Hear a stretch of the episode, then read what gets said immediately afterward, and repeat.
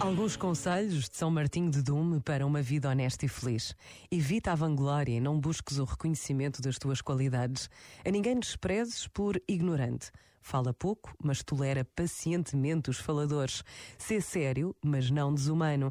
E não menosprezes as pessoas alegres. Sê desejoso da sabedoria e dócil. Sem presunção, ensina o que sabes a quem tu pedir. E sem disfarçar a ignorância, pede que te ensinem o que não sabes. Este momento está disponível em podcast no site e na app da RGF.